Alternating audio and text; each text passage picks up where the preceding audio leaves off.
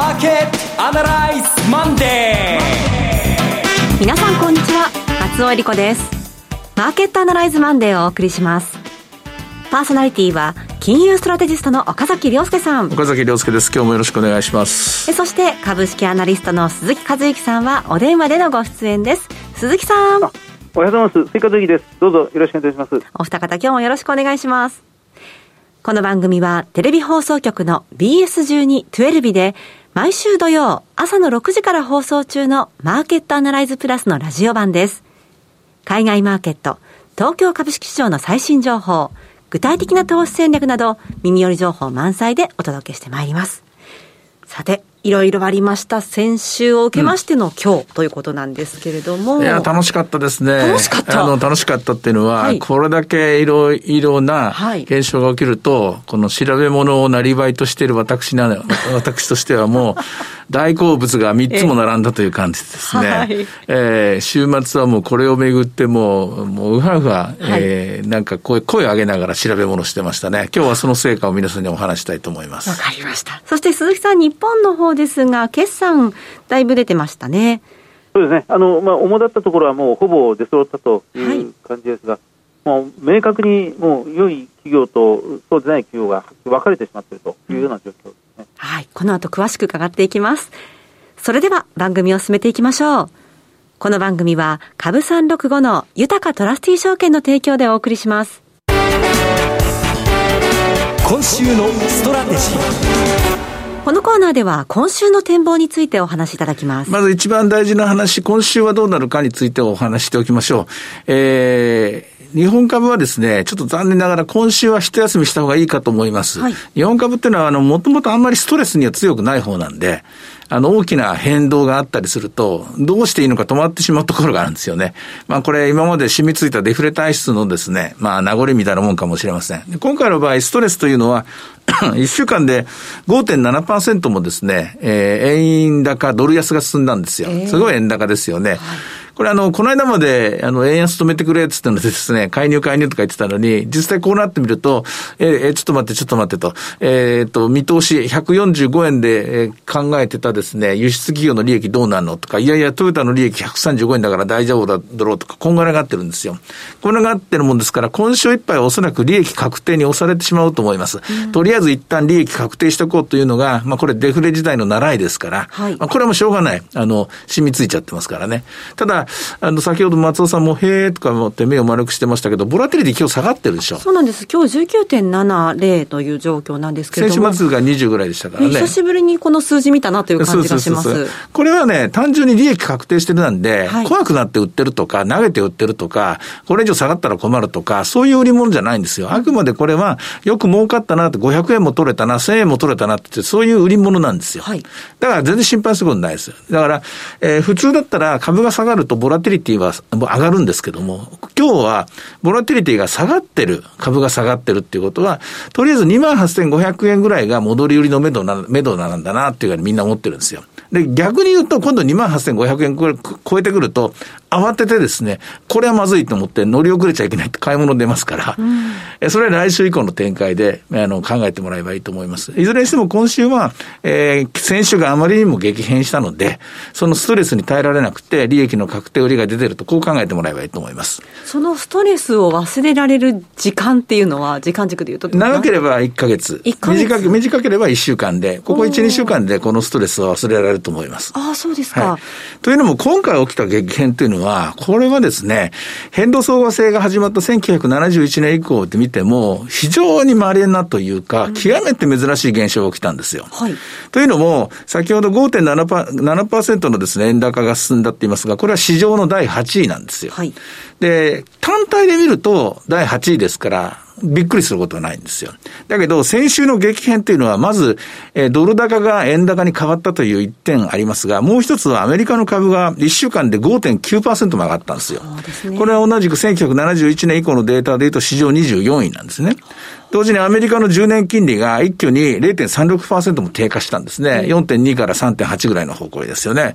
これは、史上38位の同じく71年ぐらいからで言うと、1週間単位ですからね、全部で1971年からで取ってますから、何年あります ?51 年分ぐらいのデータですよね。2700個ぐらいのデータをもう、あの、やったーとか言って、ヤッホーとか言いながら調べ物してたんですけど。岡崎さん、脳みそから今、数字が溢れ出てる感じがします。何が問題かっていうと、この3つの組み合わせですよ。はい要するに、円高と株高と金利低下なんですよ。この3つがこれだけ激しく起きるっていうのは、歴史上過去5回しかないんですよ。その2000、えっ、ー、と、つまり51年間で過去5回しかないって、その5回って何かっていうと、一つ82年のボルカの時代、えー、二つ目が84年のボルカの時代、その次が87年のですね、えっ、と、これはブラックマンデーの後に、ブラックマンデーの2ヶ月後、それから次が98年の10月だったかな、えっ、と、ロシアが崩壊した後ですね、デフォルトした後、そして最後は2020年のコロナの時なんですよ。で、えー、じゃあ、ここから何が見えるかっていうとですね、この過去の5回に、えっ、ー、と、共通する要素があって、その後の展開なんですよ。うん、その後何が起きるか、はい、過去5回、その後の5回が5回とも、アメリカの金利ははっきり交互感は出ません。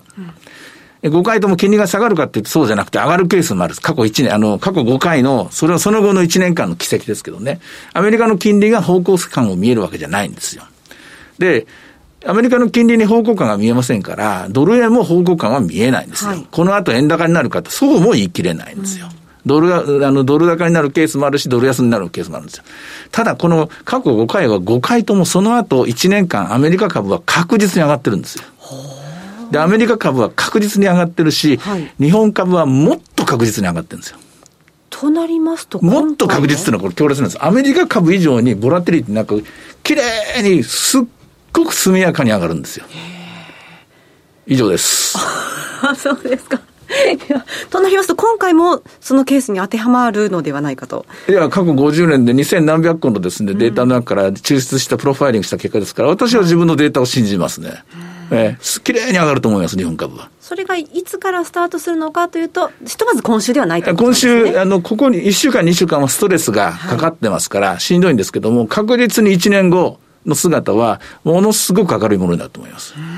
そうですか。はい、あの、週末の調べたものを一気にこちらで 出していただきました。ただね、あの、何回言ってもピンとこないかもしれませんから、はい、これあの、詳しいデータでどういう分析をしたかっていうのはですね、実はあの、この後日経 CNBC で、はい、あの、見ますの、あの、報告しますので、もしも日経チャンネルマーケットを見てる人がいたらそれ見てください。詳しいデータはそこでご紹介します。さらに、そこでもですね、そのチャンネル、ね、登録してないなとかですね、有料ですから、もうあの、無料で言うとですね、えっ、ー、と、今晩7時半だったかな、えっ、ー、と、多分ツイッターでラジオ、ツイッターのラジオでその話を詳しく、また時間がありますので、今はこれ5分ぐらいしか喋れませんのでね、結論しか言えないんですけど、こうこうこうでデータがこうで、で、平均リターンがこうで、え平均リスクが、ボラティリティがこうでっていうのを順番に、ね、調べたものをですね、皆さんに一挙公開して、今日中で、今日で終わりますから、はい、えー、今日、あの、やったら明日から多分みんな真似しますから、世界中のみんながこのデータ使うと思いますから、とりあえず、私は今日しか発表しません。明日以降はこのこのデータ封しますので、はい、えー、今日だけ楽しんでいってください。わかりました。はいさて、そして鈴木さん、決算の方の様子を教えてください。はい、あの、まあ、先週で大体ほとんど出揃ったという感じで、まあ、今週まだ少し残ってますよね。あの、先週の今日、こちらでお伝えしたことと、あんまりその後も変わっていないような状態なんですが、はい、あの、業績の良いところと悪いところが、かなり明確に出てるんですが、あの、良いところだけを切り取ってみると、先週もお伝えしたように4つぐらいに分かれるという状況がそのまま継続してますね。もともと良いっていうところ、コロナがあろうと、そのインフレになろうと、本業部分の良さっていうものはあまり変わらない。まあまあ、成長が続いているって企業が、まあ、立派に存在しますね。全体の10%ぐらいではないかなと思うんですが、これが順調に、まあ、業績を伸ばしているというところです。それから、2つ目が、あの、回復が急ピッチに進んでいると。コロナで落ち込んだっていう、まあ、地域は多いんですが、まあ、これが経済再開の流れの中で、まあ、急回復しているっていうのがありますね。この回復の度合いをどこまであの追いかけていくかっていうところをみんな今、あのまあ、トライしているところだと思うんですね。で、3つ目が、あの、市況が良い。あの、B2B の会社にすごく多いんですが、その、まあ、素材型セクターは、あのまあ、エネルギー価格も、それから金属市況も大幅に上昇してますので、でそれに基づいて、えー、製品の売り上げが伸びているというところです。これは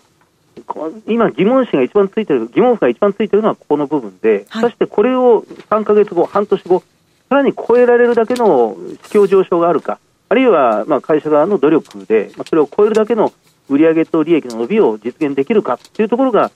問われている企業が、まあ、結構ありますね。これがあの意外と多いというのが今の現状です。で4番目が数は一番少ないんですが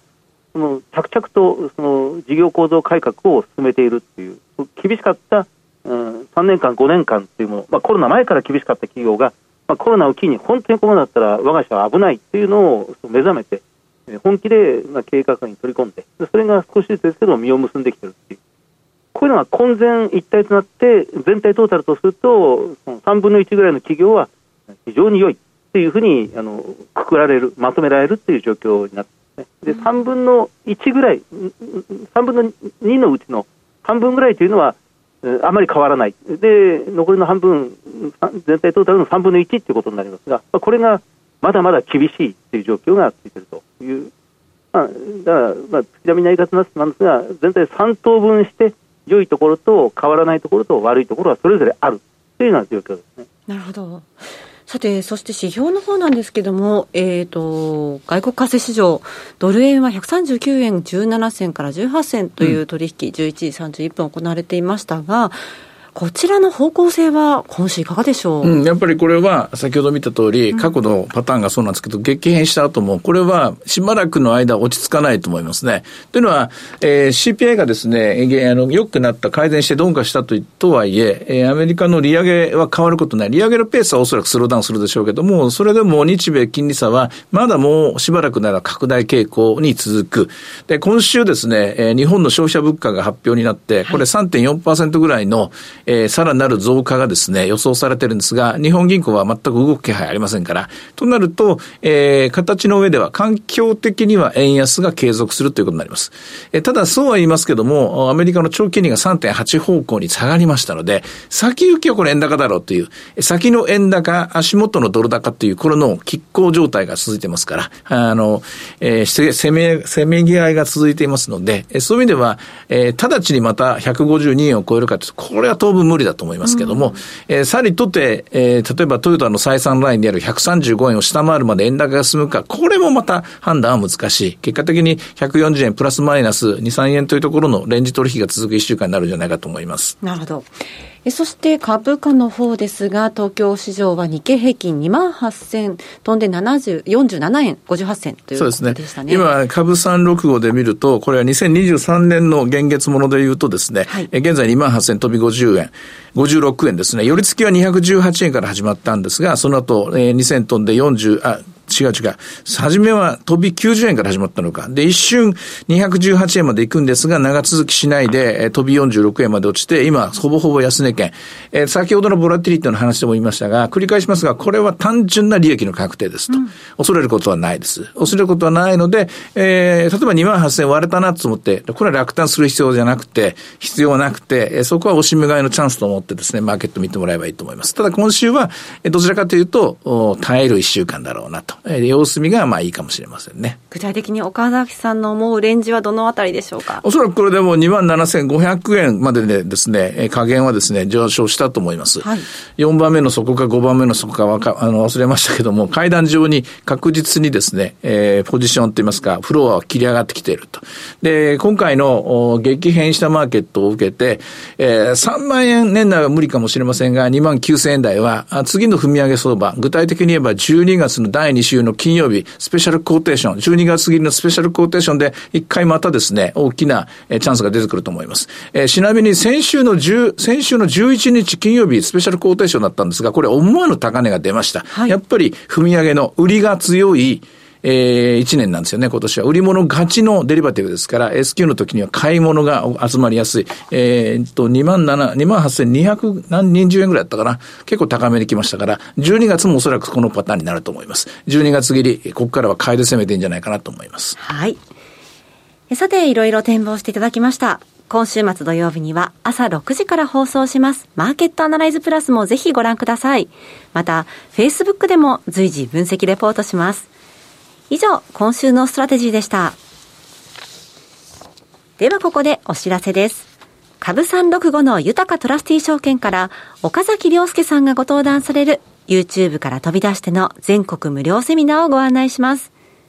11月26日土曜日横浜で豊トラスティ証券資産運用セミナー in 横浜を開催します。12時半会場、午後1時開演です。講師は当番組でおなじみ岡崎亮介さん、商品アナリストの小菅勤さん、進行は大橋弘子さんです。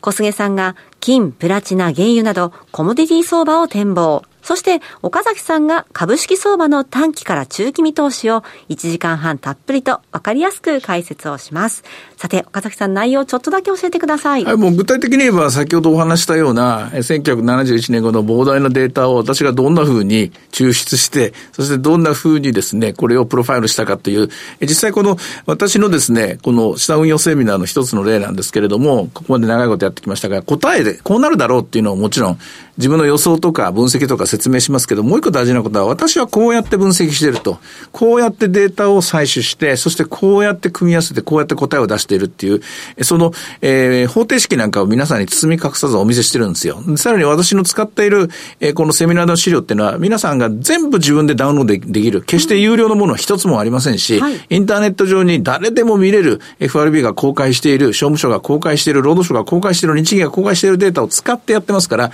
その気になれば皆さんも同じ答えが出るはずなんですよね。それを、えー、一挙公開するので、もうずっと何年もやってます。えー、今回の、えー、26日の横浜は、まあ、今年最後のセミナーになると思いますので、まあ、今年どういう分析をして、えー、どういう結論を出して、それが合ってたのか間違ってたのか、そして来年以降について、えー、どういう分析をしているのか、どういう予想をしているのか、これも、えー、データは全部包みかさ隠さずでですね、収集とかも、やり方も、場合によっては、こうやってこうやってエクセルに落として、こういう関数を使うんですよまでお 伝え、お伝えしますから、はい、一個の、あの、一種の、まあ、ノウハウのですね、あの、セミナーにもなると思います。えー、ぜひ、これさ、今年最後になると思いますので、皆さん、えー、ご期待ください。皆さんも岡崎さんになれるかもしれません。なれると思います。極めて簡単。ただ、あとは集中力と、ちょっと異常な根気強さが必要かもしれませんけど、それだけだ、それだけで大丈夫だと思います。はい。えこちら入場は無料です。150名様をご招待いたします。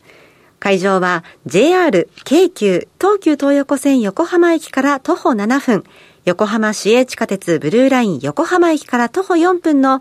TKP ガーデンシティプレミアム横浜西口です。最寄り駅から徒歩圏内です。セミナーのお申し込みお問い合わせは、豊かトラスティ証券お客様サポートデスク、フリーコール0120-365-281、0120-365-281 365-281までお願いします。受付時間は土日祝日を除く午前9時から午後7時までです。貴重な機会です。年内最後です。お近くにお住まいの皆さんぜひ振るってご応募ください。なお、ご案内したセミナーではご紹介する商品などの勧誘を行うことがあります。あらかじめご了承ください。以上、株365の豊かトラスティー証券からセミナーの情報でした。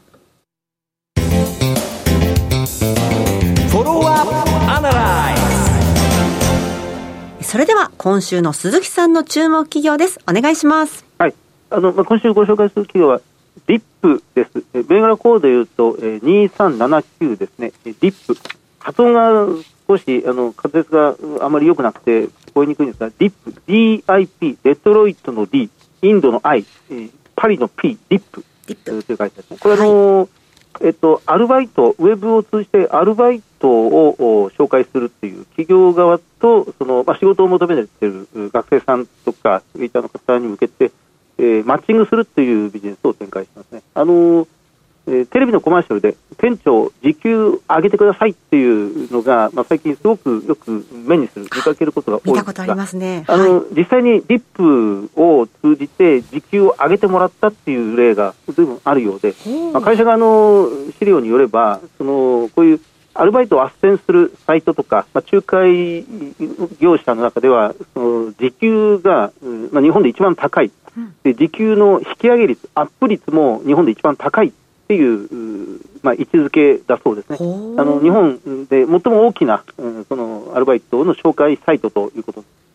まあ、かつて日刊アルバイトニュースっていう紙の雑誌が私たちの学生時代とあったんですが、まあ、それが学生援護会が発行して、アルバイトを探すときはまあこれを頼るということだったんですけど、それがまあ紙からウェブに移行して、で2019年にこの、えー、アルバイトニュースが社名変更したアンという雑誌が、えー、これが終了した、サービスを停止したと。でこのディップが展開しているバイトルっていうのは有名ですが、2002年からウェブ上でアルバイトを斡旋すると、紹介するというビジネスを始めて、今日今年で丸20周年ということになりますね。あの先ほど業績の良い企業を4つの分類でご紹介しましたが、このディップに関しては、やはりまあ回復が著しいという2番目の経済再開によって急回復しているというビジネスになります。はいえっと、2月決算で、まあ、10月の半ばにもうすでに決算発表を行っていますが、第2四半期は売上が35%増えて、営業利益が90%増えて、えー、57億円超えてきたということ、通期の業績を情報修正していますが、あのコロナ前のその過去最高利益には、まだ今期、今来年の2月期では、えー、来年の2月で締める今期では、まだそこに届かないんですが、ええ、その次の決算期では、おそらくこれを抜いてくるだろうというのが、まあ、会社指揮法サイドの予想ということになっていますね。でこのバイトルという、まあ、このパートとアルバイトの求人、給食の日本最大のマッチングサイトというのがまあ一番大きいわけですが、それ以外にも、そのアルバイトのその先にその正社員になりたい、あるいは契約社員になりたいっていう、それの斡旋というか、まあ、紹介も行って、まあ、これはバイトルネクストという、えーまあ、会社間の分類では、そういう名前で事業を展開します。さらに、バイトルプロというのもあって、これはお医者さんであったり、看護師さんであったり、えーまあ、介護、介護士さん、ヘルパーさんであったり、保育士、えー、美容院、えーまあ、この有効求人倍率が非常に高い5倍とか7倍とかという、まあ、専門職のビジネスも今展開しているところであります。あの上期がちょうどこの10月に発表した決算期で終わった段階なんですが、あのまだそのコロナ前の利益水準には届いていないという状況なんですが、ただ、今、人手不足が日本全国で華々しい、甚だしい状況になってしまってまして、ね、過去最大のの応募数という、アルバイトを求めるという、仕事を求めるという応募数が、過去最大の域に達しているということのようですね。でその店長、時給上げてくださいでもありますが、今、広告宣伝費を相当投じていて、はい、えー、まあ、事業を急拡大しているということです。で、それを広告宣伝費をかなり、えーまあ、効率的なところを狙って、えー、宣伝打ってますんで、まあ、経費率はそんな上がってない、経費を抑えながら、まあ、売上を今伸ばしているという、まあ、急回復の途上というところになります、あのどうしても変動の激しいビジネスの業界ではあるんですが、できるだけこのストック比率というか、まあ、積み上げ型の売り上げを増やしていくようにしていて、今、ストック売上、フローのビジネスよりもストックの売り上げが全体の73%まで高まってきているということでありますね、業績がかなり安定している、まあ、今期はともかく来期、まあ、過去最高期を更新するというものを狙いにいくという状況を、まあ、このディップあたりには求めてみたいなというふうに思います。なるほど。岡崎さんいかがでしょう？うん。まあうん、なかなか難しいんですよ。それだけで、それだけで大企業にはなれないですからね。どんなふうにメタモルフォーゼしていくかでしょうね、この会社が。とはいえ、労働環境ね、今いろいろ必要です動いてますからね。えー、頑張ってもらいたい会社です。はい。え今日ご紹介したのは2379ディップでした。さて、マーケットアナライズマンデーはそろそろお別れの時間です。ここまでのお話は岡崎亮介と追加税とそして松尾恵理子でお送りしました。それでは今日はこの辺で失礼いたします。さようなら。この番組は株三六五の豊かトラスティー証券の提供でお送りしました。